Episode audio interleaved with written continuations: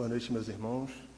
Nessa, nesse mês de aniversário de nossa casa, mês de outubro, nós vamos passar um pequeno vídeo institucional falando um pouco sobre nossa casa e depois faremos uma preparação de mente com a ajuda da nossa querida irmã Margarida.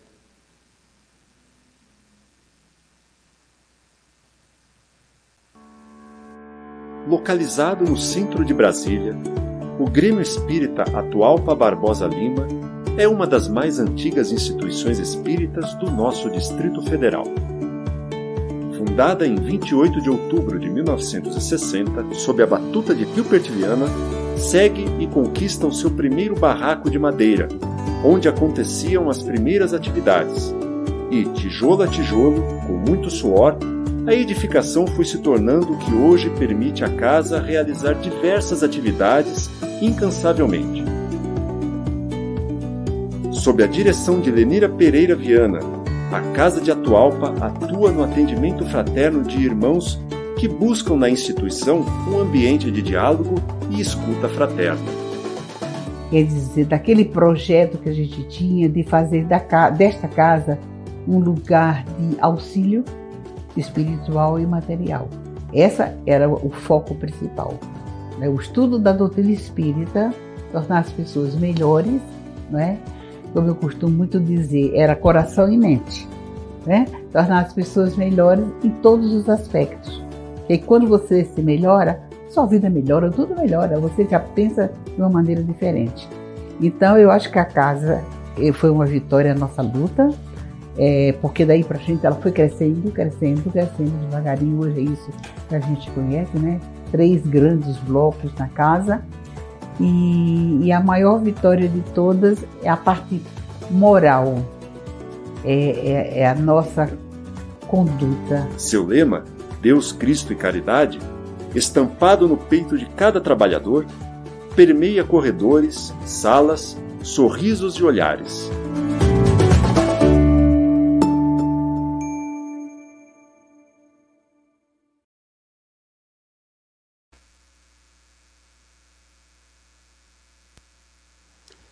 Queridos irmãos, é, tendo visto esse pequeno vídeo de introdução relacionado à nossa casa, que temos passado nas nossas palestras nesse mês, é, vamos aproveitar a mensagem fraterna da nossa querida irmã Margarida, de nossa casa, que nos auxiliará com a preparação de ambiente.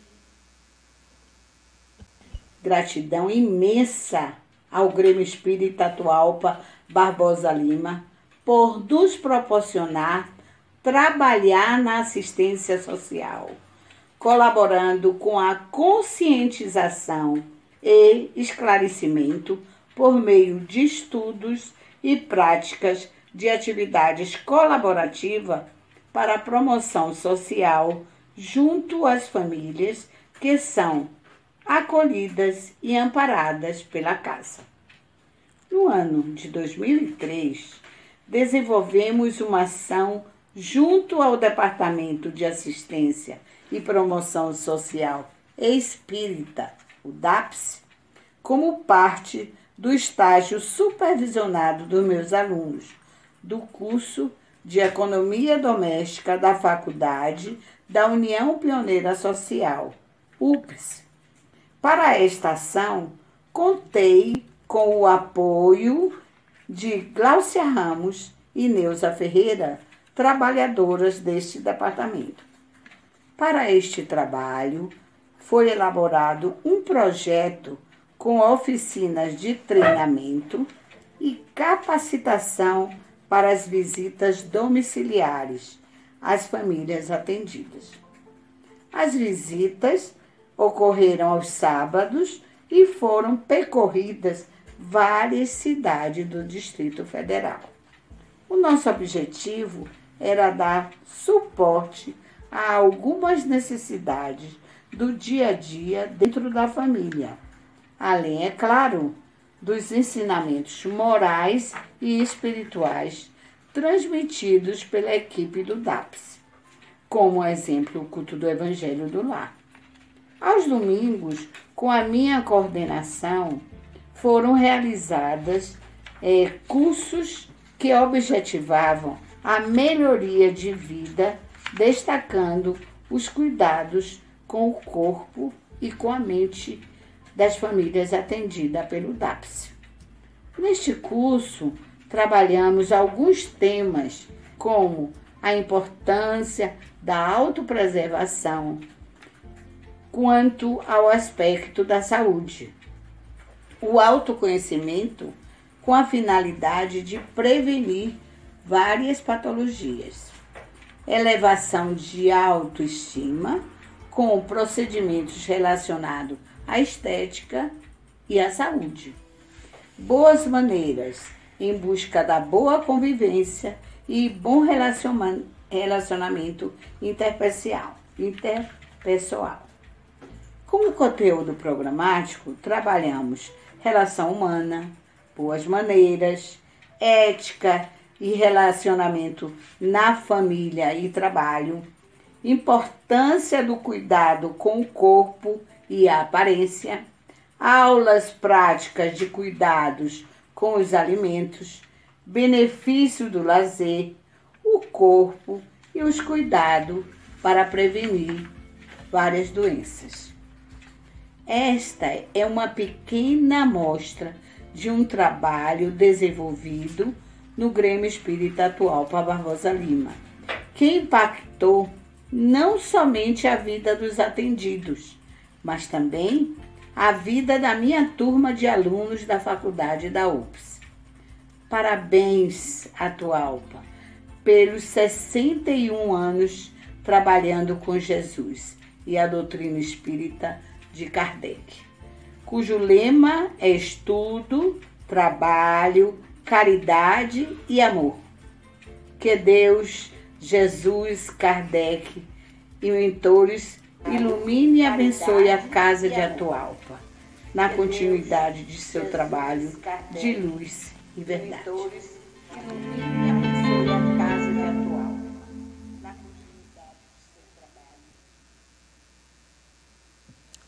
Queridos irmãos, então essas foram as palavras da nossa querida irmã Margarida, que falou um pouco sobre os trabalhos realizados pela casa, é, e esses, os aniversários são sempre importantes para que nós façamos essa coletânea daquilo que foi feito, e como diria Santo Agostinho, façamos essa revisão interna daquilo que nós fizemos de bom, para nós aperfeiçoarmos, daquilo que nós ainda podemos melhorar, das áreas que ainda, que ainda podem ser melhoradas.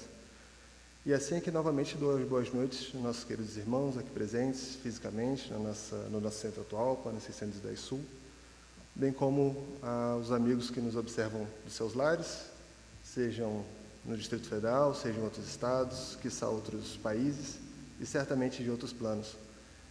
E embalados por esse sentimento de festa pelo nosso aniversário, por esse sentimento de trabalho, que é o que nos recorda a Casa Espírita, é que pedimos aos nossos irmãos que elevem o pensamento a mais alto, que agora se desconectem das coisas da terra, das coisas do dia a dia, possamos mentalizar planos mais elevados e assim mais facilmente nos conectarmos à espiritualidade superior que nos intui a cada momento, se dermos ouvidos a elas, sob o comando do nosso mestre, irmão maior Jesus, que essas luzes possam estar presentes em nossos corações e nossas mentes, nessa casa, em todas as casas que nos ouvem, na mente e no coração do palestrante desta noite, nosso irmão Ricardo Honório.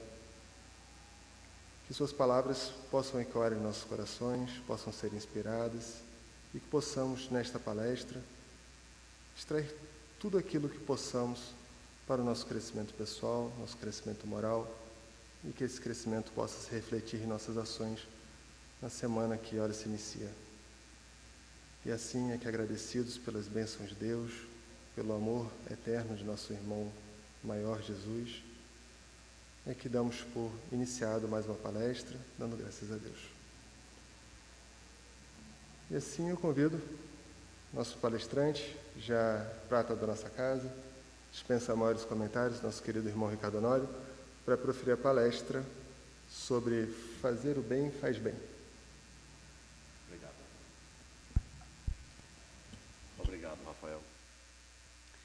Boa noite a todos.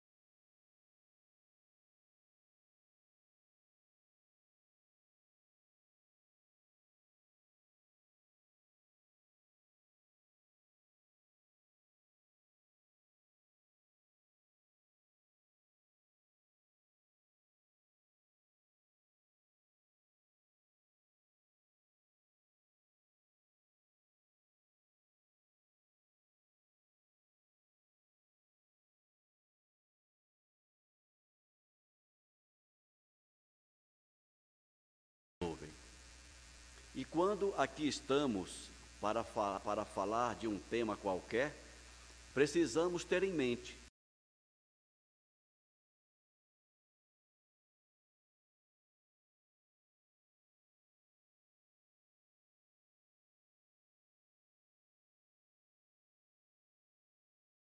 Reconstruir todo o seu arcabouço espiritual, quem sabe muitos deles se preparando para uma reencarnação próxima. Então, que os nossos pensamentos, que as nossas intenções estejam também voltados para esses irmãos tão necessitados quanto nós e, em alguns casos, até mais necessitados do que nós. Quero agradecer à Casa de Atualpa por me dar o, o privilégio, a oportunidade de contribuir mais uma vez com esta casa, neste momento em que comemoramos o seu aniversário, mais de meio século de prestação de serviço social e espiritual. E é uma satisfação para nós sabermos que estamos fazendo parte da história do Grêmio Espírita atual para Barbosa Lima, fazendo parte desta equipe de encarnados e desencarnados, encarregados de levar o mais longe possível esta missão ou este compromisso de manter esta casa funcionando, oferecendo os melhores eh, produtos, digamos assim, para todos aqueles que aqui venham encarnados e desencarnados. O tema que a casa nos sugere para hoje, mais uma vez, um tema muito bem escolhido, extremamente importante para ressaltar em cada um de nós a necessidade perene de sempre procurarmos fazer o bem. E o tema é bem sugestivo. Fazer o bem faz bem. Já nos dizia o Leon Tolstói que a alegria de fazer o bem é a única felicidade verdadeira. Talvez seja por isso que nós, muitas vezes, não nos julgamos tão felizes como gostaríamos de ser, porque talvez a nossa felicidade, aquela felicidade que nós almejamos, que nós desejamos, que nós gostaríamos de estar vivendo, ela esteja condicionada à prática do bem que não fazemos ainda. Então, já começamos a nossa fala sugerindo que todos nós reflitamos sobre o bem que fazemos ou sobre o bem que ainda não conseguimos fazer. E que isso não seja motivo de sofrimento. Quando nós percebermos que ainda não conseguimos praticar o bem como nós gostaríamos, quando a gente se sentir mal por conta disso, lembremos do Paulo de Tarso, não o nosso companheiro aqui encarnado, filho da Lenira, mas o Paulo de Tarso, o apóstolo dos gentios, quando ele, certa vez, muitas vezes, quem sabe, é, é, sofrendo do que nós sofremos hoje, disse ele: Que homem sou eu, que não consigo fazer o bem que desejo e não consigo evitar o mal que não quero. Essa frase do Paulo de Tarso humaniza o Paulo de Tarso trazendo-o para a nossa realidade existencial atual. Muitos de nós, muitas vezes, vivemos esse dilema. Como, depois de tanto tempo de doutrina espírita, depois de tanto evangelho, depois de tanto ouvirmos as orientações de Jesus, por que, que nós não conseguimos ainda fazer aquele bem que, do, que nós gostaríamos de fazer? por uma razão muito simples. A natureza não dá saltos. E nós somos partes da natureza.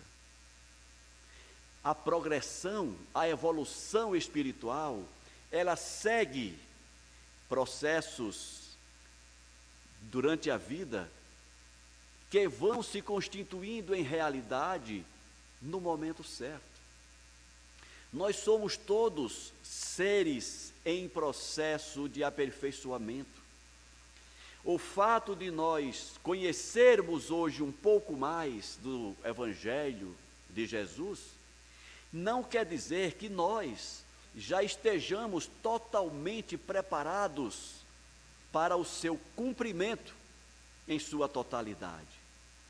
Lembremos do Pedro, o apóstolo querido do Cristo, aquele em quem Jesus depositou a confiança e a responsabilidade de dar continuidade aos seus ensinamentos, mas que no momento da prova rejeitou ao Cristo por três vezes. Então, o Paulo de Tarso, o Pedro, são exemplos que nos vêm para nos fortalecer a fé e a persistência no processo de aperfeiçoamento, de aprimoramento, de tentativa de nos melhorarmos a cada dia, mas sem a ilusão de nos tornarmos perfeitos entre aspas, da noite para o dia. Eu coloco perfeitos entre aspas, porque perfeito só Deus o é. Nós buscamos a nossa perfeição relativa. E isso não acontece de uma hora para outra. Então, fazer o bem faz bem, mas precisamos saber que esse aprendizado ele se dá num contínuo dia após dia, lentamente, até que nós atinjamos aquele patamar esperado por Deus, por Jesus e almejado por todos nós. É, pensando no que trazer para esta nossa conversa de hoje, busquei em o livro dos Espíritos algumas questões para nos ajudar a construir uma ideia sobre a nossa necessidade e a possibilidade de se fazer o bem. Então, na questão 630 do Livro dos Espíritos, Kardec fez a seguinte pergunta: Como se pode distinguir o bem do mal? Como é que a gente pode decidir, é, discernir, distinguir? E os espíritos disseram para Kardec que o bem é tudo o que é conforme a lei de Deus. O mal é tudo o que lhe é contrário. Assim, fazer o bem é proceder de acordo com a lei de Deus. Fazer o mal é infringi-la. Antes de comentar essa questão, vamos para a questão 632, quando Kardec pergunta: Estando sujeito ao erro, não pode o homem enganar-se na apreciação do bem e do mal e crer que pratica o bem quando em realidade pratica o mal? Olha a perspicácia do Kardec. Sabendo nós que somos falhos, imperfeitos e que não temos uma, uma percepção acurada para o que seja bem e mal, será que muitas vezes a gente não comete o mal, não pratica o mal, achando que está praticando o bem? E para isso, os espíritos responderam a Kardec: Jesus já o disse. Vede o que queríeis que vos fizessem ou não vos fizessem. Tudo se resume nisso. Não vos enganareis. Então, se você está na dúvida sobre o que é o bem e que é o, ou o que é o mal, observa se aquilo que você está praticando ou deseja praticar, se vai ao encontro ou se vai de encontro às leis da natureza. Se ainda ficar na dúvida, pergunte a si mesmo: você gostaria que aquilo fosse feito para você ou não? Ou seja, não desejemos ao outro o que não gostaríamos que nos fosse feito. Então, esta é a base para que nós identifiquemos o bem e o mal e a partir daí tomemos a decisão de praticar ou não. Mas é necessário que se faça uma seguinte pergunta: fazer o bem a quem? Quem deve ser o primeiro objeto da nossa prática benéfica? A quem nós devemos direcionar as nossas atitudes benéficas de início? Qual o primeiro objeto ou qual a primeira pessoa que deve ser objeto do nosso bem? Para isso, vamos recorrer à oração que Jesus nos ensinou, o Pai Nosso, quando ele diz: Pai Nosso que estais no céu, santificado seja o vosso nome. Venha a nós o vosso reino. Seja feita a vossa vontade, assim na terra como no céu. O pão nosso de cada dia nos dai hoje perdoai as nossas ofensas, assim como perdoamos aqueles que nos têm ofendido. Ou seja, a oração do Pai Nosso nos mostra a necessidade de reflexão entre o bem que praticamos a outrem com a necessidade de praticarmos esse bem a nós mesmos. Quando Jesus foi perguntado qual era o maior mandamento? E ele disse: amar a Deus sobre todas as coisas. E o segundo, que é igual ao primeiro, que é amar ao próximo como como a si mesmo. Às vezes a gente não percebe essa, esses detalhes das palavras de Jesus. Como é que eu devo amar ao próximo? Como a si mesmo. Então, respondendo à pergunta que fiz agora há pouco, qual a primeira pessoa a quem devemos dirigir a nossa beatitude, a nossa prática benéfica? A nós. Ah, mas isso é egoísmo? Não, isso não é egoísmo. Egoísmo é quando você deseja tudo para si e nada para o outro. Mas quando você desenvolve o alto amor, a dedicação, a prática do bem para você mesmo, você está se preparando, se capacitando para amar ao próximo. Por uma razão muito simples. Se nós não conseguirmos nos amar, se nós não conseguirmos pensarmos em fazer o bem para nós mesmos, que sofremos as consequências das nossas escolhas, como que eu vou pensar em fazer o bem para o outro?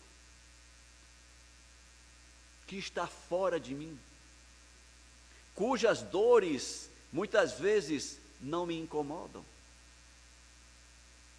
Então, essa resposta de Jesus, devemos amar a Deus sobre todas as coisas e ao próximo como a mim mesmo, nos dar o indicativo que a prática do bem deve começar em nós. E como é que nós praticamos o bem para nós mesmos? É atendendo todas as nossas vontades? Não. Porque nem sempre e muitas vezes as nossas vontades não nos fazem bem. Muitas vezes, aquilo que desejamos enquanto espíritos encarnados é bom para nós, mas não faz bem para nós. Então, a primeira, o primeiro bem que nós podemos e devemos fazer para nós mesmos é buscar a nossa conscientização. Já nos diz o psicólogo suíço Carl Gustavo Jung, quando ele sugere: não se preocupem em ser perfeitos, porque perfeito só Deus o é. Preocupem-se em ser conscientes, conscientes das vossas fragilidades, conscientes das vossas necessidades. conscientes da sombra que ainda alimentamos em nós e que precisa ser iluminada, para que o ser que habita em nós, o espírito imortal e perfectível, possa ganhar essa autonomia para tomar as decisões que precisa tomar, não para atender suas vontades, mas para atender às nossas necessidades. E não apenas as nossas necessidades do ponto de vista material, mas principalmente as necessidades do ponto de vista espiritual. Então, quando nós saímos de casa para vir a uma palestra, ou quando nós mesmo ficando em casa, nos conectamos com uma palestra, assistimos uma palestra disponível na internet, no YouTube, nós estamos fazendo esse bem para nós mesmos. Nós estamos nos permitindo essa elucidação. Elucidar significa jogar luz sobre a sombra. Nós ainda somos, infelizmente, muita sombra. Jesus sabia disso. Quando ele estava no Calvário,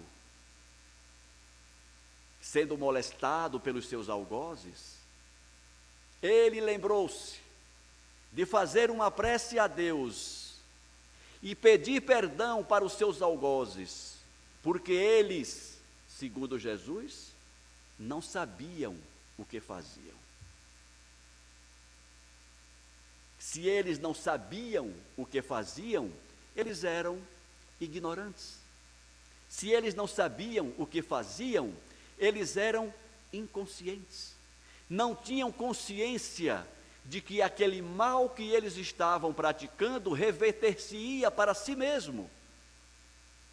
E sempre que eu pratico alguma ação que reverbera em mal contra mim mesmo, eu não estou fazendo bem para mim, eu não estou me amando.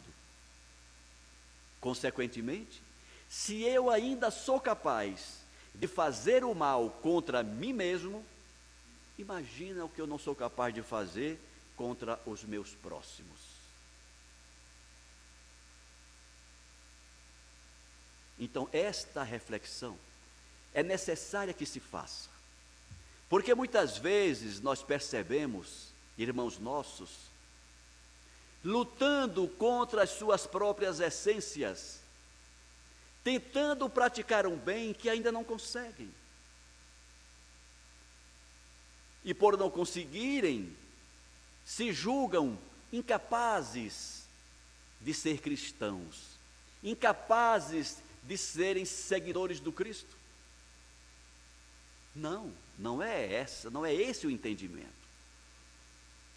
Se eu não consigo ainda determinadas práticas benéficas, eu devo me conscientizar da minha condição. E mais uma vez, seguindo as orientações de Jesus, lembrando mais uma de suas frases, quando diz: a cada um segundo as suas obras.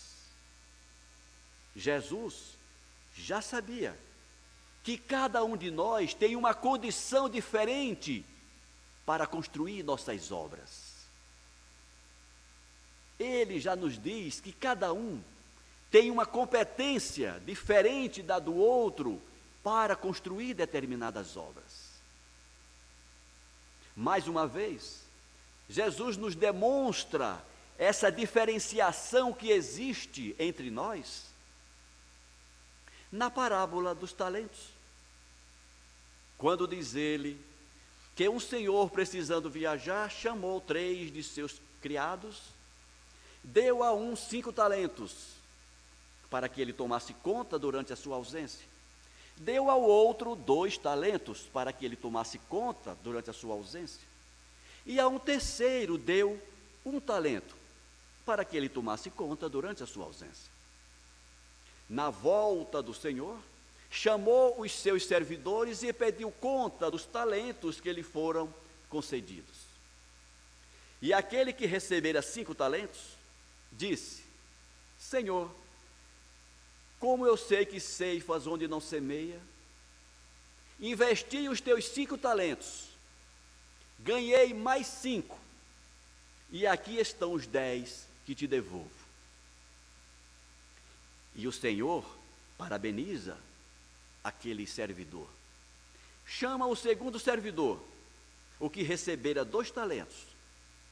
E da mesma forma, ele havia investido, dobrado e devolveu quatro talentos para o seu senhor. Por último, chamou o terceiro, que havia recebido apenas um talento. E ele diz que, com medo que estava da rigidez do seu senhor, enterrou o seu talento, para que não perdesse. E naquele momento devolvia o talento recebido para o seu senhor. E ele é repreendido porque ele não soube investir e reproduzir aquele talento. Essa parábola de Jesus mostra as diferenças de competências, de capacidade, de condições de cada um de nós. E como diz o Jung, nós precisamos ter consciência da nossa capacidade. Eu não posso chegar aqui, olhar para esta casa e dizer assim: eu vou construir uma casa igual a esta.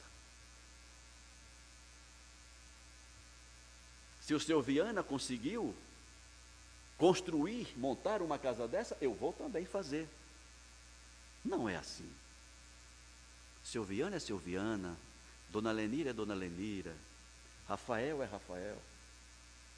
Ricardo é Ricardo. Somos diferentes. Temos competências, capacidades, conjuntos de energias diferentes. E precisamos ter a consciência, a sabedoria de não querer dar um passo maior do que nossas pernas conseguem. Precisamos fazer o bem? Claro que precisamos. Mas que bem posso fazer? Que bem eu posso praticar? Quando normalmente falamos em fazer o bem, em praticar a caridade, via de regra, pensamos em dar algo para alguém. Não é isso? Vamos fazer o bem. Se a casa de atual pode ser assim, estou precisando de vocês para fazer uma prática da caridade nesse final de semana. E alguém vai perguntar: está precisando de quanto? Quantas cestas básicas está precisando? Não, não. Não estamos falando de dinheiro, não estamos falando de cesta básica. Estamos falando de praticar o bem. Mas praticar o bem não é dar alguma coisa para alguém? Não. A prática do bem que nós estamos querendo fazer nesse final de semana é reunir aqui um grupo de pessoas para orarmos em benefício do planeta.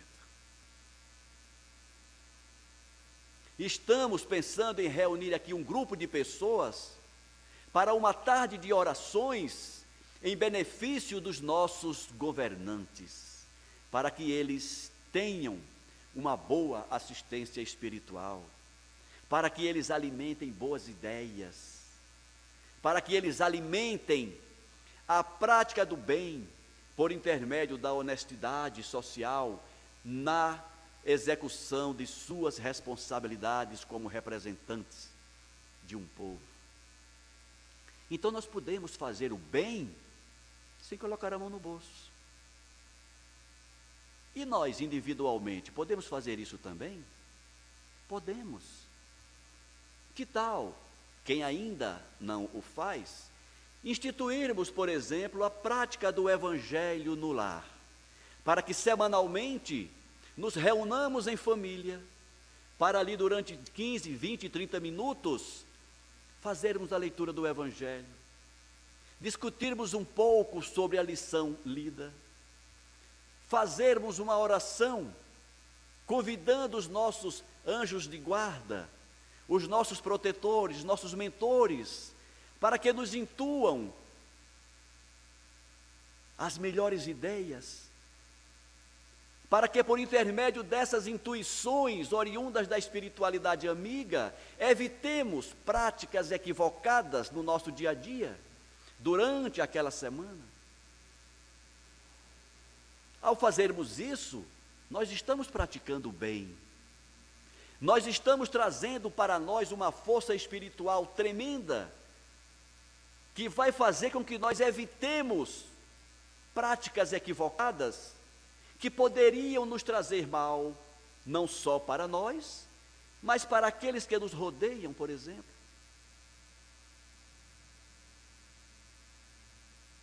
Então, fazer o bem pode ser mais fácil do que nós pensamos.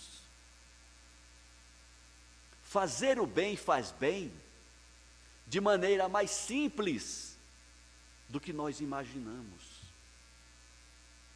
Então, quando nós lembramos mais uma vez a resposta de Jesus sobre qual seria o maior mandamento, e ele diz que é amar a Deus sobre todas as coisas e ao próximo como a nós mesmos, devemos pensar em fazer o bem para nós, para que desenvolvendo a capacidade de fazer o bem para nós, aprendamos, percebamos que podemos também fazer aquele mesmo bem para um terceiro, para o outro. Percebermos que o bem que fazemos para nós redunda em bem para a coletividade, para a humanidade. Quando eu tenho o hábito da oração, quando eu tenho o hábito de uma boa leitura, quando eu tenho o hábito de observar as minhas deficiências morais e contê-las, eu estou fazendo bem para a sociedade.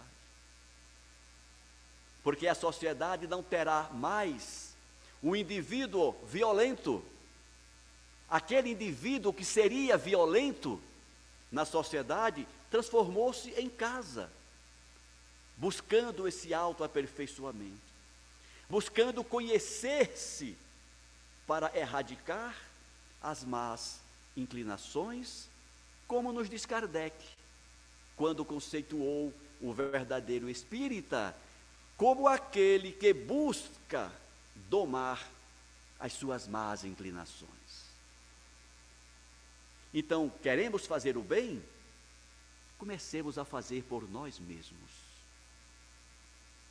Ao fazer esse bem para nós, nos transformando em seres melhores, estamos, por consequência, fazendo bem para a sociedade. Porque estamos formatando em nós um ser melhor para conviver em sociedade. Um ser melhor para conduzir sua família, como pai, como mãe, como filhos, como colegas de trabalho, como colegas de casa espírita. Então, quando nós pensarmos em fazer o bem, lembremos disso. Que o primeiro destino da nossa decisão deve ser nós, no sentido de nos transformarmos em seres melhores e, a partir daí, por consequência, beneficiarmos todo o nosso entorno. Ainda em O Livro dos Espíritos,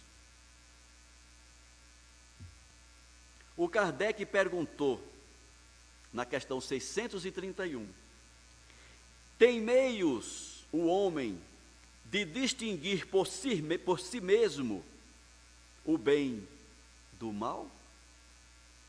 O homem, por si mesmo, ele tem condições de distinguir? E os espíritos responderam para Kardec: sim, tem. Quando crê em Deus e quer saber. Olha que resposta interessante. Quando ele quer saber a diferença, ele vai conseguir saber qual é a diferença. Deus lhe deu inteligência para distinguir um do outro. Tem uma frase, não lembro agora o autor, que diz assim: o ser humano acredita naquilo que quer acreditar ou naquilo que pode acreditar. E eu acho perfeita essa frase. Nós acreditamos naquilo que a gente quer acreditar, ou naquilo que a gente pode acreditar. Por exemplo, tem gente que não acredita em reencarnação, e não é por maldade, é porque não tem como, não pode acreditar. Falta-lhe condições. Então, quando alguém diz para mim que não acredita em reencarnação, eu lembro daquela pergunta que o Kardec faz aos espíritos sobre a essência de Deus. Não lembro agora a questão. Kardec perguntou para os espíritos: podemos conhecer a essência de Deus? E eles responderam para Kardec: não, lhes falta sentido para isso. Nos falta condições.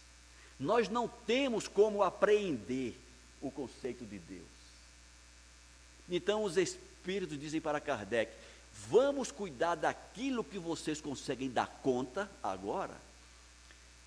E a questão da apreensão da essência de Deus fica para depois, quando vocês forem mais madurinhos.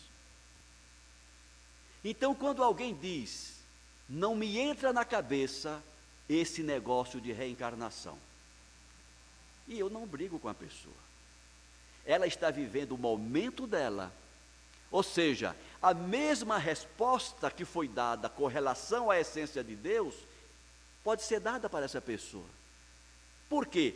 Lhe falta ainda condições para isso. Qual a solução para isso? O tempo. Ou vocês acham que nós sempre fomos espíritas? Ou vocês acham que nós sempre acreditamos em encarnação, reencarnação? Ou vocês acham que nós sempre pretendíamos, sempre quisemos fazer o bem? Que nada. No passado que não está muito distante, nós nos comprazíamos na prática do mal. O que é que fez a gente mudar? O tempo as experiências, as expiações sofridas, as consequências das nossas escolhas, fizeram ao longo do tempo que nós fomos mudando um pouco a nossa maneira de pensar, a nossa maneira de ver as coisas, a nossa maneira de agir. Por isso, repito, a natureza não dá saltos. A cada reencarnação, nós avançamos um pouco, aprendemos um pouco. Talvez a prática do bem que nós queremos fazer agora, só consigamos nas próximas encarnações, talvez. Por quê? Porque nesta encarnação ainda nos falta, muitas vezes, condições para fazer aquilo que nós pensamos em fazer. Relembremos mais uma vez o Paulo de Tarso. Que homem sou eu que não consigo fazer o bem que desejo e não consigo evitar o mal que não quero? Não parece? Com cada um de nós hoje em dia? Aquele momento de confissão do Paulo de Tarso não parece com os nossos momentos atuais? Fazer o bem, faz bem, desde que nós tenhamos consciência do tanto de bem que eu posso fazer sem gerar sofrimento. Porque o objetivo da vida nesta terra, ao contrário do que muitos pensam, não é sofrer. Já ouvi muita gente dizer: Deus nos colocou nesta terra para sofrermos. Não. Deus é Pai. Deus é amor. Qual é o pai que se compraz no sofrimento dos seus filhos? Nós que somos pais humanos, falhos, não queremos os nossos filhos sofrendo. Imagina se Deus quereria ver nós, seus filhos, crianças, no processo de evolução espiritual, sofrer. Deus não quer o nosso sofrimento. Ele nos colocou aqui para que nós aprendamos a viver bem, a praticar o bem, a ser felizes e fazer outra infelizes. Nós sofremos como consequências das nossas incúrias. Nós sofremos como consequência das nossas ignorâncias. Nós sofremos como consequência das nossas inconsciências.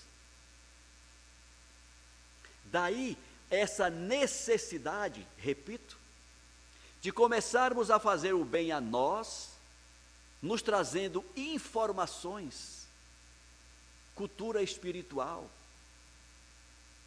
para que nós percebamos a nossa condição de espíritos aprendizes e desenvolvamos as nossas capacidades de acordo com cada uma delas. Nos diz a doutrina espírita que a vida humana na Terra, ela é uma cópia imperfeita da vida na espiritualidade. E nós podemos fazer um paralelo com as nossas escolas, as escolas onde nós há um dia estudamos, onde nossos filhos, nossos netos estudam hoje.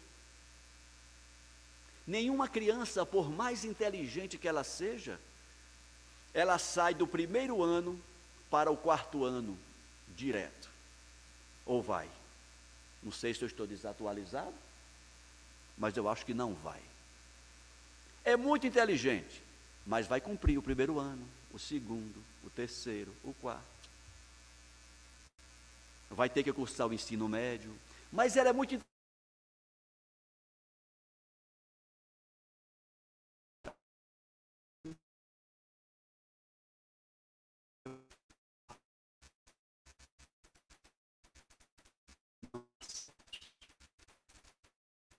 E porque nós vemos, infelizmente, alguns colegas sofrendo, gerando sofrimentos desnecessários, gerando conflitos em si, gerando problemas psicológicos confundidos com problemas espirituais, porque se sobrecarregam, impõem sobre si necessidades que não tem condições ainda de dar conta. E aí vem as depressões, as melancolias. E quando esses problemas chegam ao ápice, ao máximo de suas problemáticas, podendo chegar até mesmo ao suicídio. Então vamos pensar em fazer o bem. Mas vamos fazer o bem de acordo com esta orientação de Jesus, que passa despercebida muitas vezes. Como que eu devo amar o meu próximo? Como a mim mesmo. Então ame-se, cuide de si, capacite-se, aculture-se, leia, estude, assista a palestra. E não estude só Espiritismo, não, que muita gente também quer estudar só Espiritismo, estude tudo que lhe for útil. Jovens, quer fazer um curso de medicina? Faça. Você, como médica, como médico, como advogado, como psicólogo, como policial, você pode ser muito útil à sociedade. A sociedade precisa de tudo isso. Nos capacitemos para sermos úteis sendo úteis a nós mesmos. Ah, as minhas vocações é para ser médico, mas os meus pais querem que eu seja advogado. Converse com seus pais. A sociedade pode, pode ganhar um péssimo advogado e perder um excelente médico. E ainda receber de quebra um ser humano infeliz para o resto da vida, fazendo uma coisa para a qual não tem a menor aptidão. Então, apenas para demonstrar que nós fazemos bem ao próximo quando fazemos bem a nós mesmos. Nesse sentido, de transformar em nós um ser cada vez melhor, para que possa ser cada vez mais útil para si mesmo, para a sociedade e para a humanidade. E por fim, devemos lembrar que nenhum de nós reencarnou com a responsabilidade de salvar o mundo. Nenhum de nós reencarnou com a responsabilidade de salvar a nossa sociedade. Se a gente conseguir dar conta de nós mesmos, já estamos no lucro. Por isso, mais uma vez, quer fazer o bem a alguém? Comece fazendo a si mesmo se transformando num ser melhor, para que possa melhor servir a sociedade onde você está inserido. Deus nos colocou aqui para aprendermos e sermos úteis. Como ser útil é decisão nossa. Decidamos, façamos o bem, sejamos felizes. Jesus disse que a felicidade não é deste mundo, mas ele não proibiu ninguém de ser feliz. Façamos o que tiver ao nosso alcance para sermos felizes. É claro que a nossa felicidade não pode ser à custa da infelicidade de ninguém. Não precisava dizer isso, mas só para não deixar dúvidas. Mas se puder ser feliz, seja. Se puder ser útil, seja. Dentro das suas condições de utilidade, de capacidade e de autonomia de cada um. Nos encaminhamos para o término da nossa fala.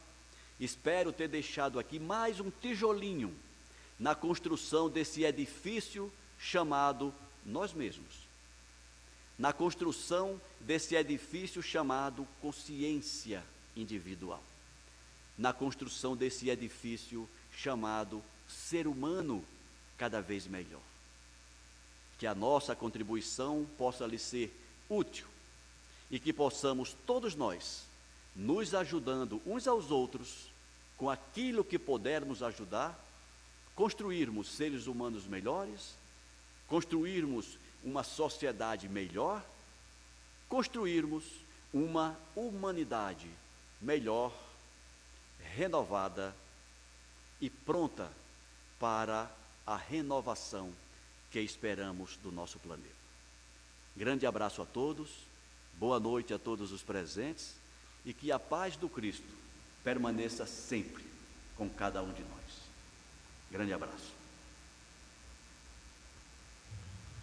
Muito obrigado, meu irmão Ricardo. São palavras que acalmam nosso coração, motivam a nossa reforma íntima é, e nos dão bastante alimento, é, alimento para a nossa reflexão essa semana que se inicia. Fazer o bem faz bem. É, suas palavras e essa, essa, essa palestra, cujo título, como o nosso irmão falou, é bastante indutivo, é, é, nos faz lembrar que não é por acaso, e acaso é uma palavra bem pouco utilizada, não só na doutrina espírita, como para os cristãos, que o capítulo 15 do Evangelho segundo o Espiritismo traz justamente o, tema, o título Fora da Caridade na Salvação. E caridade é essa que, segundo Paulo de Tarso, também citado pelo nosso irmão, quando escreveu aos Coríntios, no capítulo 13, disse que a caridade é o amor em ação. Fazer o bem. É, e aí eu gostei muito da, da ressalva que foi feita em relação a não darmos um passo maior que nossas pernas. Para que começarmos com uma grande obra, com um grande hospital, se, se não podemos arrumar nossa casa? Né? É, não que uma coisa exclua a outra. Na verdade, incentivamos que sejam construídas casas e hospitais. Mas o nosso querido irmão Viana, fundador da casa, também citado pelo nosso, nosso irmão palestrante, é, que deixou esse plano material antes que eu chegasse nele. Não sei quem me disse, mas me disseram que ele teria dito que se você não pudesse fazer grande frente a pequenos desafios, você com certeza será, se fará pequeno mediante os grandes desafios. Então, vamos dar um passo de cada vez né, e, e construir bases sólidas para, eventualmente, até construir é, é, obras como essas e maiores. E aí, por fim, é, é quando quando nosso nosso irmão falou é, é, bastante sobre a necessidade de, de, por que não a caridade para nós mesmos também, como uma forma de, de melhorarmos e lembrando que a felicidade não é, não é desse mundo e que justamente para alcançarmos essa felicidade maior precisamos alcançar planos superiores. Então, a caridade de, nos, de sabermos que temos que evoluir. E aí me veio a imagem do, do aviso que geralmente vemos em, em aviões. Né? Vamos colocar primeiro a máscara em nós mesmos, para aí podermos ter essa consciência, essa paz de espírito, e depois buscarmos auxiliar a, a pessoa que não tem capacidade, então a, a criança que está conosco. Bom, um, até me alonguei muito, são as minhas pequenas colocações em relação à, à excelente palestra, que realmente é um, é um alimento para a nossa alma. E fazendo alguns pequenos avisos, é, pra, um pouco antes de encerrarmos nossa, nosso trabalho da, da, noite de hoje, com a, com a prece de encerramento, vou lembrar das nossas cestas de coração, que são uma campanha permanente de nossa casa, é, em que recebemos tanto alimentos como materiais de limpeza, de higiene pessoal, que são, podem ser entregues é, aqui na, na, na, nossa, na nossa sede, no, na 610 Sul, no bloco D, no Grêmio Espírita para Barbosa Lima. Lembramos também que as nossas palestras estão sendo realizadas tanto em modo virtual quanto presencial, respeitados todos os, os ditames em relação à segurança em relação à pandemia que agora vivemos. E, por fim, é lembrar que o, está ainda em nosso site a edição do Brasil Espírita relacionada ao mês de setembro e outubro. E quem quiser acessar, nossa, nossas edições agora são virtuais. Em breve teremos a edição de novembro e dezembro, mas podem acessá-la por meio do sítio eletrônico www.atualpa.org.br, como está no, no, no anúncio que nosso irmão acabou de colocar. E assim, feitos esses avisos, é que chamamos nossos irmãos que estão em seus lares, que estão aqui presentes, a elevarmos mais uma vez o nosso pensamento a mais alto, um coração agora um pouco mais em paz, embalados pelas palavras desse tema que é tão profícuo, para pedirmos que essas boas energias que banham nossas mentes, nossos corações, possam alcançar não apenas nossos lares, esta casa, mas também aquelas pessoas que necessitam, as pessoas que direto ou indiretamente passam por necessidades em função do atual estado de pandemia, porque vive o nosso orbe, que eles possam receber o nosso abraço fraterno, que possamos sempre ter em mente que estamos nessa escola terrena juntos e que é nosso dever, nessa gincana coletiva, auxiliarmos uns aos outros nessa, nesse ciclo infindo de caridade e que, por que não, como lembramos na palestra de hoje, começa por nós mesmos, em termos da caridade, de nos melhorarmos e assim também podermos ajudar mais ao próximo. Que os espíritos amigos, aqueles que dirigem esta casa, que a espiritualidade superior que nos orienta, possam continuar nos abençoando, abençoando nossos trabalhos e que possamos, a cada encontro, estarmos cada vez mais motivados e aqui presentes com disposição ao trabalho. E assim é que, com os corações cheios de gratidão, elevamos o nosso pensamento a mais alto, ao nosso querido irmão Jesus, e pedimos permissão para darmos por encerrado mais um trabalho, dando graças a Deus.